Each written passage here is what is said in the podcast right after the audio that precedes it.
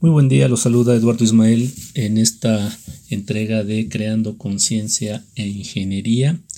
Como ya saben, estas entregas son precisamente para generar,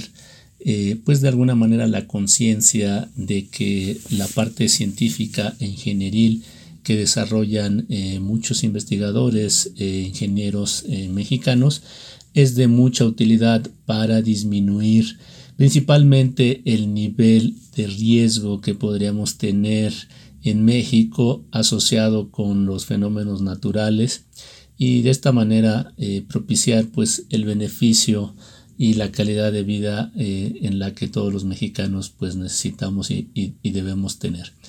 Eh, para ello entonces la última entrega que, que dimos fue encaminada a tratar de pues de identificar eh, los riesgos, eh, los índices de,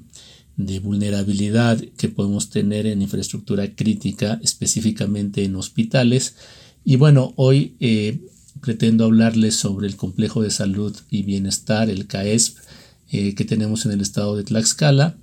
Y ya lo decían por ahí los medios de comunicación locales el 17 de diciembre del año 2021, en donde se anuncia pues de alguna forma la apertura, aunque no como tal eh, la puesta en marcha de, dos unidades de alta especialidad que pertenecen al complejo de atención especializada en salud y bienestar, el CAESP de Tlaxcala. Estas unidades eh, son precisamente la que se denomina unidad de hemodiálisis y la otra es la unidad de cirugía ambulatoria, así de alguna manera se anunciaron en su momento por las autoridades estatales. Y es que en este anuncio de apertura de estas nuevas unidades, eh, construidas por cierto en un eh, tiempo pues muy corto, en aproximadamente 100 días, eh, vale la pena recalcar que pues se anunció en ese entonces, en el año 2021, en diciembre,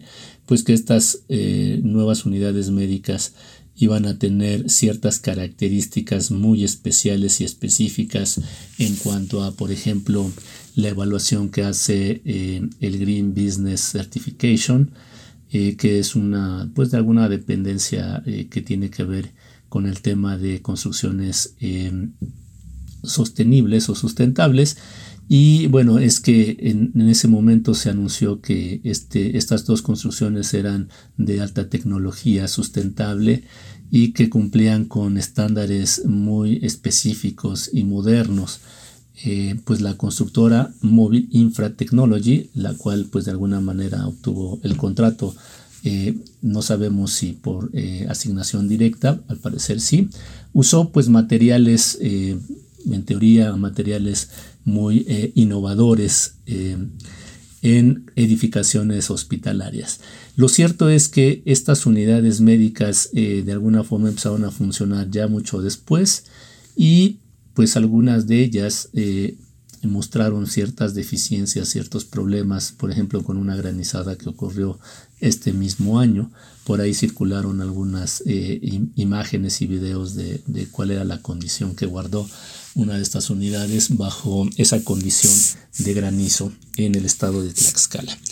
Entonces eh, es de preocupación el poder tener construcciones eh, al servicio del pueblo y que no cumplan con los estándares, por ejemplo, de la integridad estructural que requieren los hospitales. Por cierto, los hospitales son construcciones catalogadas como del grupo A, es decir, que son de gran importancia y deben mantener su operación inclusive después de un evento perturbador importante, como por ejemplo un sismo o un huracán.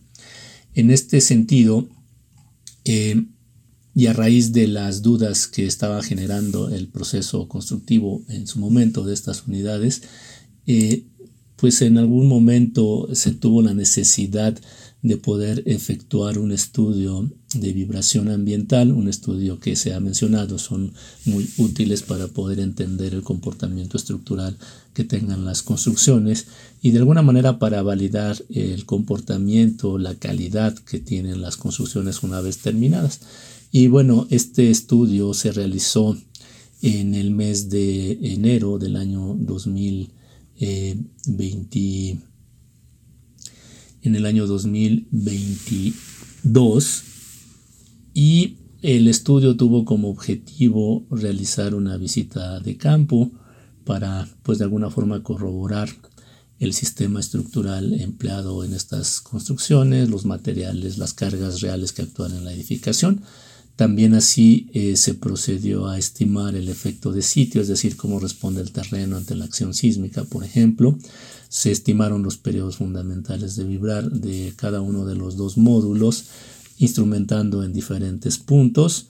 y eh, pudiendo constatar eh, pues algunas características dinámicas que de alguna manera tienen que ver con el desempeño estructural de estas edificaciones. Eh, este estudio, pues de alguna manera eh, se tuvo que realizar a petición del director responsable de la obra y eh, debido a que el proyecto de estas dos unidades médicas pues no contemplaba un proyecto estructural definitivo y adecuado. Entonces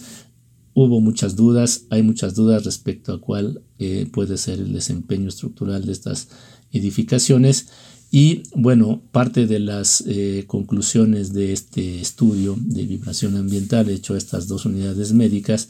eh, nos dice que, por ejemplo, hay periodos fundamentales de vibrar en modos de torsión, cosa que no es muy conveniente y no es habitual en este tipo de construcciones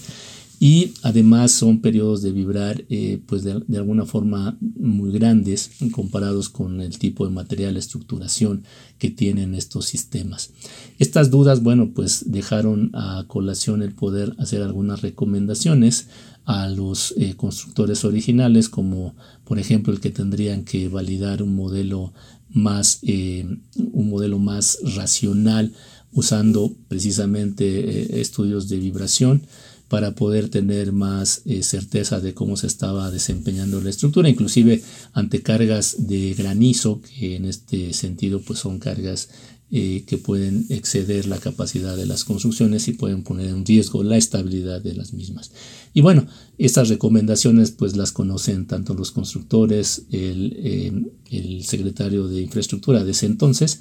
eh, se supone que las autoridades de salud también, eh, la función pública, etc. Eh, ojalá que le tomen pues de alguna forma nota a, este, a esta entrega y puedan dar seguimiento puntual, pues para que la gente sepa que está usando unidades médicas que cumplen con los estándares de estabilidad y seguridad estructural. Pues con esto me despido, nos vemos en la siguiente entrega. Muy buen día.